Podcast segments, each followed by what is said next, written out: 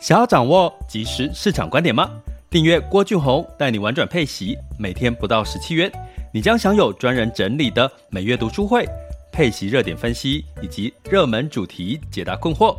不论你想通过基金、ETF、美股或台股打造你的现金流收入，我们都能为您提供支持。点选资讯栏的订阅链接，了解更多。让我陪你一起投资理财。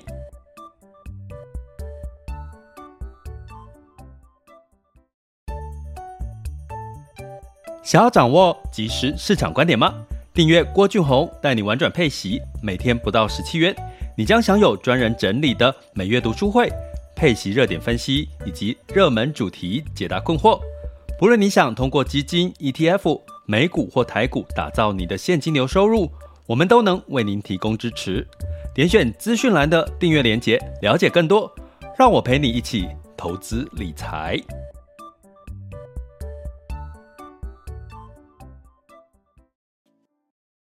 各位亲爱的学员以及听友们，大家中午好、下午好、晚上好。今天来到了我们这个二零二二年的七月二十一日周四的这个呃直播时间了哈。那我们今天要来聊的主题呢是，诶，升息呢似乎哈就是十三码要升到十四码的几率似乎有减少。不过我在讲这个的前提，要先跟各位预告一下哈，这个通膨的这个疑虑哈，可能没有想我们想象中的那么那么那么快。也就是说，现在通膨还是持续的在往上走哈，有一些相关的数据，包含像新的物价或者是生产者物价指数哈，都还是在往上的一个情况。所以呢，我觉得大家可以把最近的反弹。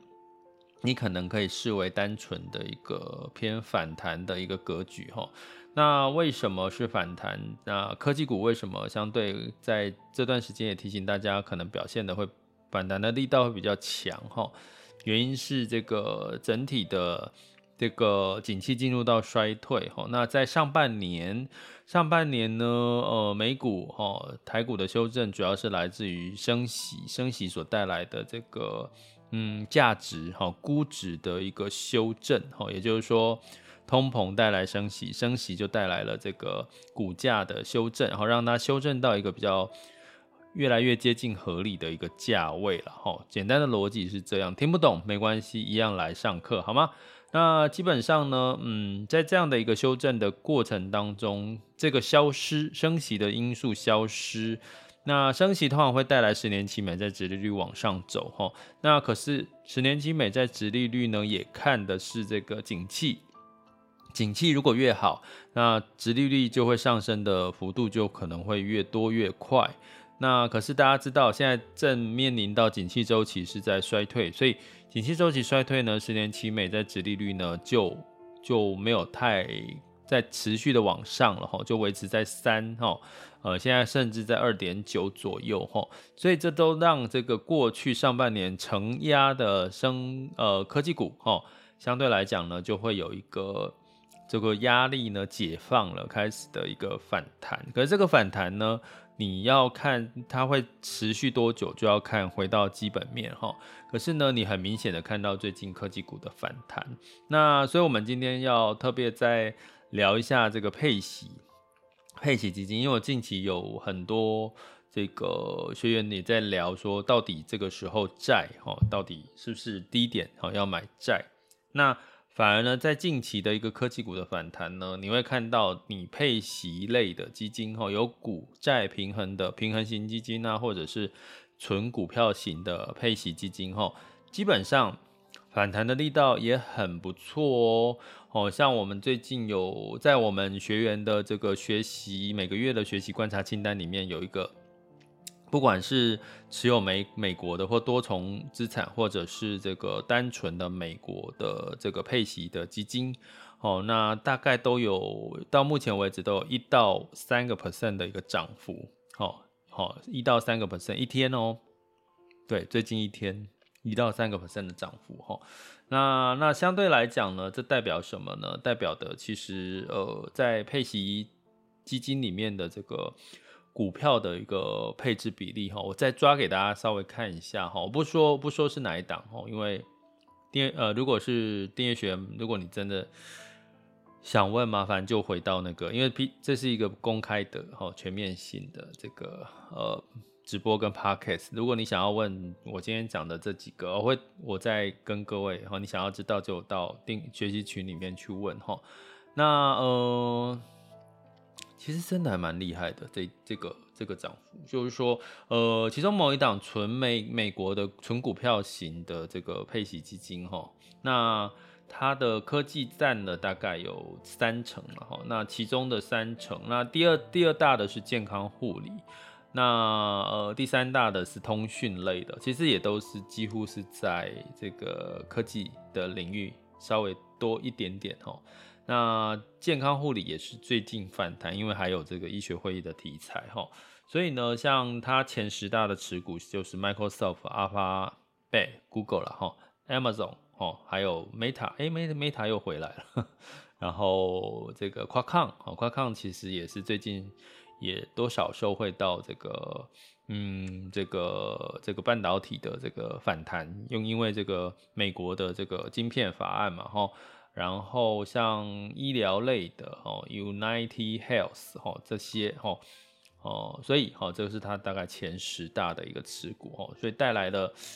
一周一天三个 percent 的反弹。好，那所以我我我要讲的是什么呢？基本上。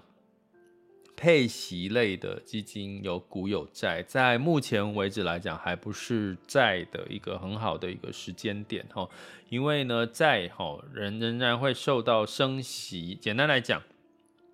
升降息的敏感程度。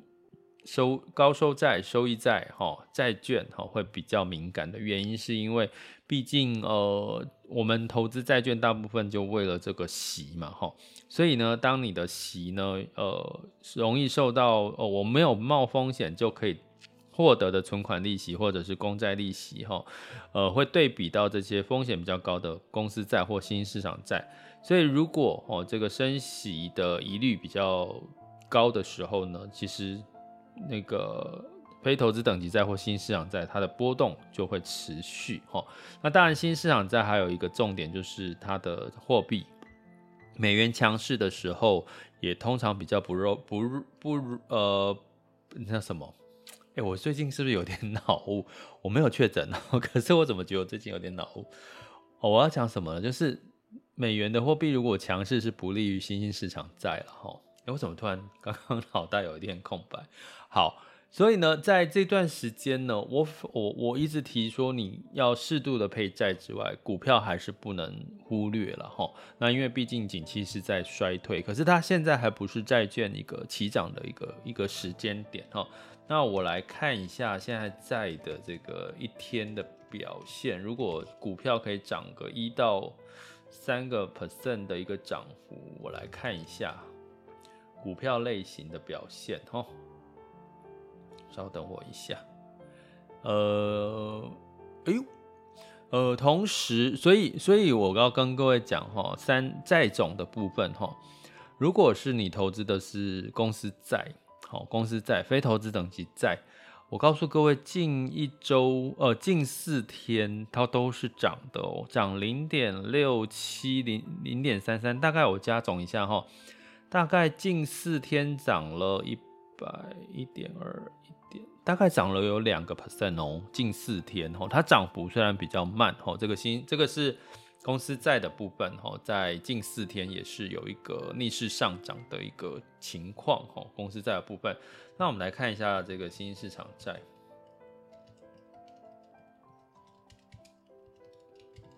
那呃，所以呢，我们说，其实，在目前。股债都有一些些跌升的情况，那市场上面，诶，谁开始在反弹？好，反弹的力道，比如说新市场在，我刚刚提到哈，因为它受到美元比较，目前还是比较偏强势，非美货币还是比较弱势。那新市场在近四天也是上涨的哦，哈，净值也是上涨，涨多少呢？大概是涨了一点，呃，不到两个 percent 的涨幅，近四天，哈。净值哦，我讲的是净值哈，涨了不到呃一点，呃不到一呃两个 percent。那这个公司债哈涨了大概两个 percent。那股票呢，大概也涨了大概有三个 percent，哈，两三个 percent，哈。所以呢，我从这边要告诉各位的一个情况，近期的反弹。虽然景气衰退，反弹是因为这个升息似乎看到了一个诶、不再鹰派的这件事情齁，那所以这个反弹能不能持续，就要看景气衰退的一个情况如何。但是在这段时间，的确也适合大家去适度的、适度的哦去做一些调整哦。配息的核心资产怎么去调整？核心资产呢，我们通常不会去做到所谓的把它卖掉这件事情，我们去做股债的配置。比如说呢，在近期股票跌深，哈，那相对来讲，你的债券的配置跟股票的配置呢，就可以适度的把，比如说这个呃新兴市场债，吼，或者是这个非投资等级债的一个部位，一个比例，去转换到股票的一个部位，哈，那这个转换呢，就好像说，当股票跌的幅度比较深。债券的跌幅比较小，所以我今天呢，把部分的债券的部位哈转换到股票的部位的时候，诶，我反而呢形成了一个叫逢低买进的一个做法哈。那相对来讲，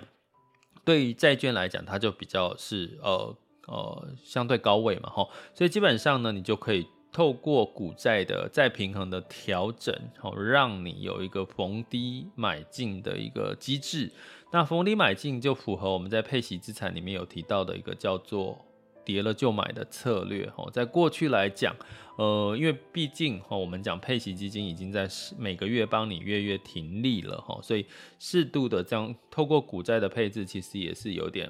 在执行所谓跌跌了就买的策略，那另外呢，你也可以在近期的适度的去做一些呃，像分批进场，因为毕竟景气在一个衰退的一个情况，但是似乎哈升息呢，似乎已经有点呃升不上去了哈，就是现在十三码哦，要升到十十四码的几率是有点低了哈，呃，但是会不会增加？我觉得会。会在什么时候呢？会在现在，因为我们现在公布六月份的 CPI 哈，跟呃物价指数，那呃八月份会公布七月份的这个 CPI。照理说，七月份的 CPI 应该要稍微下降了，你不能再不降，因为已经升息了那么多次了，景气也开始进入到趋缓衰退。那如果你七月份的物价指数仍然上不，仍然下不去。油价也在降嘛，对不对？油价也有降下来，哈，所以呢，照理说七月份的 CPI 物价指数应该要降下来。那如果七月份没有降，那我们就要担心了，哈。所以七月份的 CPI 什么时候公布？八月份公布。所以我们七月份这一个月，我们可以稍稍的安心，就是说，我们先暂时不用担心升息。可是不用担心升息这个疑虑，就会担心什么？这个基本面，哈。回到基本面去了哈，那回到基本面呢？我们在这周有跟各位提说，像 Netflix 哈，Netflix 有公布它的财报哈，那诶，基本上它的财报是不好的，可是比市场上预期的不好还要好一点，大家可以理解我说的这个话的逻辑吗？就是说，诶，市场觉得它没有那么不好，哦，就是市场认为它应该很很很糟啦，可是它并没有糟到，诶，好像比如说应该是。呃呃，就是呃，订户数少很多哈，我我现在没有，呃，今还没有抓那个数据了哈，但是应该不是最重要的数据哈，但是就是说它并没有市场预期不好，所以它反而逆势反弹。那我们讲这个 SMO 哈，SMO 跟各位讲这个它是半导体的设备，它也是公布了哈它的法说会了哈。那这个法说会里面呢，其实它里面有很很有趣的一个说法哈。呃，两几个关键，它的这个净利毛利其实是有在它的预期的下限哈。那原因是因为整个通货膨胀，因为大家知道嘛，半导体其实是在涨价的，半导体是在涨价，可是它的这个获利是在预期的这个下限哈，代表就是说它有自己有提到，法说会里面有提到，是因为通膨的关系是侵蚀到它的获利，这是第一个哈。第二个呢，它第二季的财报其实是。超呃超乎预期是表现不错，可是它下修了下半年的这个整体的营收，为什么？因为呢，他说因为一些交货太慢了，所以他把这个一些他本来应该在自己先测试好的测试好的这个设备呢，去就先提前的交到这个厂商那边，那由厂商那边来做测试。它就会让交货的速度会增快哈。可是这样子的一个认列，因为我要测试完成之后，我才能够打款付钱给你嘛，对不对？我要我要我要测试我收到货品质 OK，我才付钱给你。所以也因为这样子的一个交货的流程呢，让它的营收哈会有一些会认列到明年去，也就是说我的钱付给你的，哎，可能我先拿到货喽，我已经收到货喽。哎，可是我在测试的过程，哎，我测试好了，我再把钱给你，哦，所以我可能哦，这个时间就会拉长到，呃，多，比如说多一个月、两个月才拿到这个货款，所以会让它的营收会列落在明年去认列了哈。所以呢，呃，从这个情况来讲的话，哈，照理说，哈，整体来看，哈，其实是有一些些的要担心的。可是为什么最近的半导体的这个，呃？呃，表现呢是反弹的格局，就是我刚刚讲的哈，美国的晶片法案已经通过了，参议院已经通过表决了，可是后续还有，哦，后续可能还有还有这个要表决的部分，然后那有些人是偏乐观，那有些人是偏悲观，而且中间有很多可能会被修改的哈，所以基本上呢，呃，可能我们还是要把它。用一个比较理性，不要当做是诶这个半导体，因为半导体现在有这个去化库存的压力哈，然后再加上我刚刚跟各位讲，它因为供应链中断所造成，它可能有一些营收必须要认列到明年哈，那这种种的因素呢，对半导体，就是说如果你要对比其他的科技业跟半导体，那半导体有疑虑，有利多也有利，也有一些利空。那其他的科技业可能它已经反映过了这些利空，所以如果在这个你在布局上面，我觉得可可能不要重压半导体，虽然最近半导体有这个。晶片法案的一个一个加持哈，那当然呢，受惠的就不会是全部的，大大部分是像 IC 设计，IC 设计它就不会受惠哦，它它晶片法案并没有利到 IC 设计，比如说像以台湾受惠就会是像晶圆代工啦，像封测啦、细晶圆呐，哦这些的哈，或者是设备厂哦这些的哈，你可能会比较台湾的这个半导体厂比较容易受惠哦，像 IC 设计它就不在它的这个。补助的范围之内了哈，所以哈，在这些的部分呢，呃，就是我们可能还是要说适度的分散风险，哈，就是科技目前看起来的确很明确的有一些反弹，配息标的，如果你透过我们刚刚再讲回来哈，股债的一个再平衡，你适度的把。这个呃反弹力道比较小的债换到股票，叠山的股票，哈，就是有一个逢低买进。当它反弹的时候，不就让你的净值有机会回来的快一点点吗？同时在这段时间，在上半年修正，配息基金也修正了，这段时间的转换或者是这个适度的分批进场，不就也可以提升你的配息率吗？哈，所以我觉得七月份我刚刚跟各位讲，哈，七月份这个升息的疑虑，呃，要到八月。哦，七月份的 CPI 要到八月才公布，所以这七月份你可能，哎、其实也没有几天了，二十二十号了嘛，哈，所以七月份这几这段时间可能都比较没有升息的利空，哈，所带来的一些担心，哈，所以这段时间的表现，可能你都会看到一些比较，哎、舒服呵呵，看到一些红色的，哈，在。台股是看到红色是很开心，在美股哈，你看美股的网站，你看到绿色的你会比较开心，因为他们他们是绿色的，反而是上涨的哈。那不过今天台股你会看到哦，上涨的一个逻辑是金呃，反而是这个传产，好像金金融股哈也是呃反弹的比较多。不过在呃我们等下来讲哈，今天的整个台股的盘势，所以哈。升息似乎在七月份没有那么鹰派了。那配息基金在这段时间赶紧的跟各位讲一下，其实我是跟我们的呃这个学员哈订阅学员讲的，因为在这个群里面很难讲得很清楚，我就用这个 podcast 呃直播跟各位讲一下哈，股债再平衡哈，提高净值跟配息的这个技巧哈，适度的把部分的反弹力道比较小的债。转换到呃股票的部分哈，可以提高你的净值跟配息率哈。好，那呃对，就这样喽。这里是郭俊宏带你玩转配息，给你及时操作观点，关注并订阅我，陪你一起投资理财。好的，那如果你有这个更进阶、更进一步学习的需求，欢迎就是点选 Mister Bus 的赞助方案，以及这个我们的这个呃订阅连接，各个呃点各个平台的订阅连接哈，可以了解更多我们订阅的内容。欢迎大家加我们的订阅行列哦。那接下来呢，我们进入到这个二零二二年的七月二十一日周四的全球市场盘势轻松聊。OK，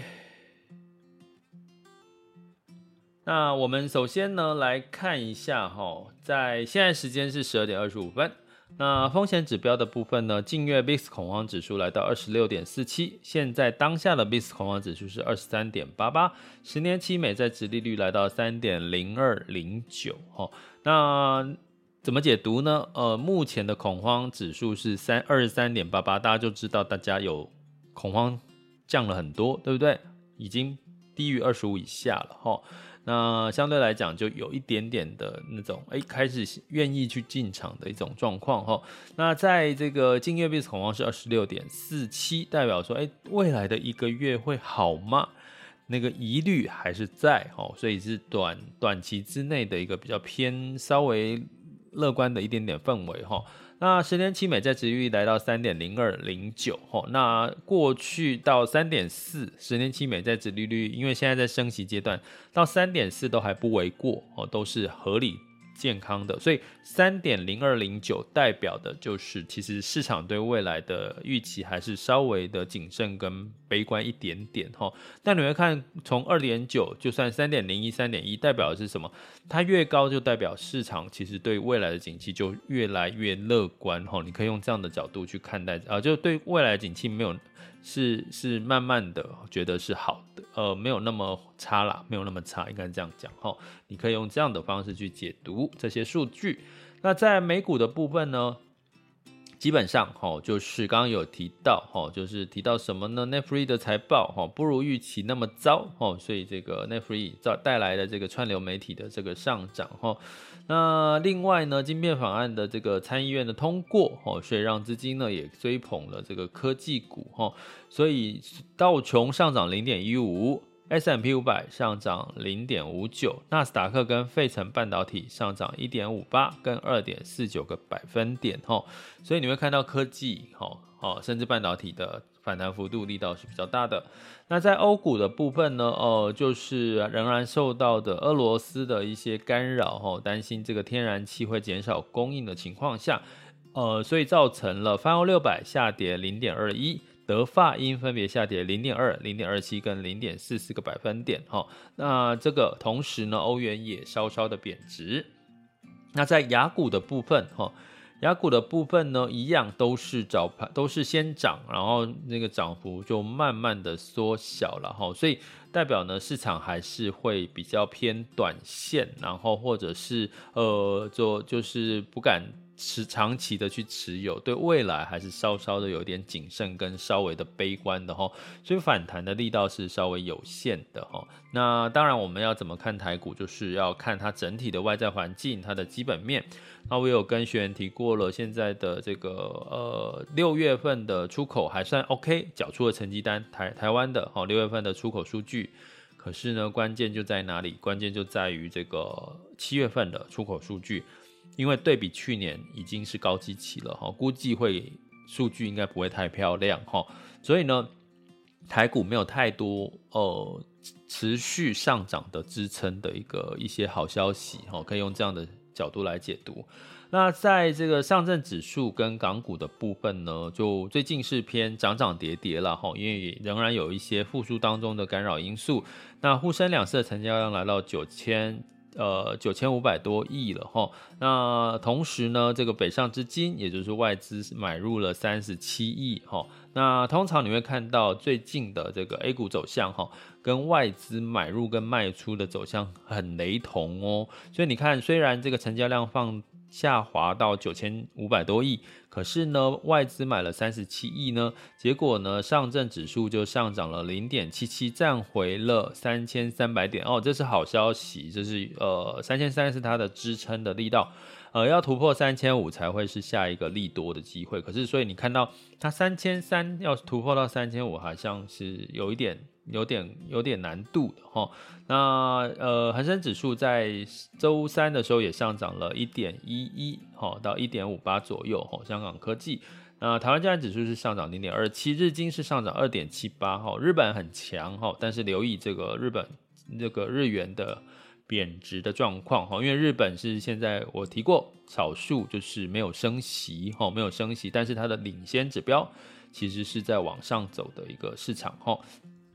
嗯，好，那我们来看一下目前最新的这个呃，现在是十二点三十分哈，现在雅股的这个数据。台湾加权指数呢是上涨了一百零四点，来到一万四千八百三十八点一一，上涨幅度是零点七一。可是这些涨幅都不是涨在台积电，台积电今天目前为止只有上涨了零点一 percent，来到四百九十五点五哦，还没有站上五百元大关。所以你看到这个美国的费半呢上涨了两个 percent 以上，可是台积电。没有哦，台积电没有哦，哈，就涨了零点一哈，所以呢，哈，我们还是回到刚刚提到的基本面，其实半导体是有它的一些的疑虑的，好吗？那在这个贵买指数哈是上涨一点一八 percent 哈，那今天的这个台股主要是上涨在这个金融股，还有这个航运，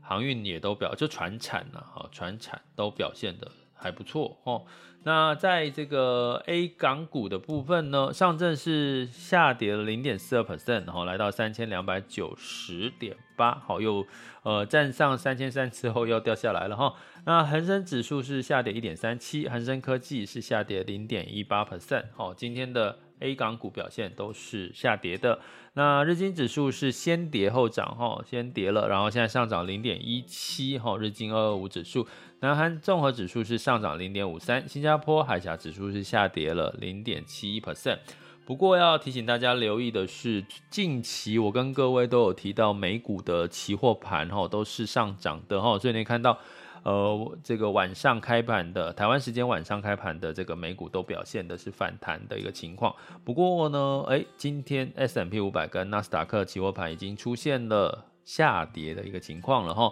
所以呢就是一样。会不会反弹的这个差不多告一个段落，在短线交易的这个部分呢，呃，就是已经有一些开始做一些获利了结的一些资金流出呢，哦，所以我们可能值得晚上来留意一下这件事情，好吗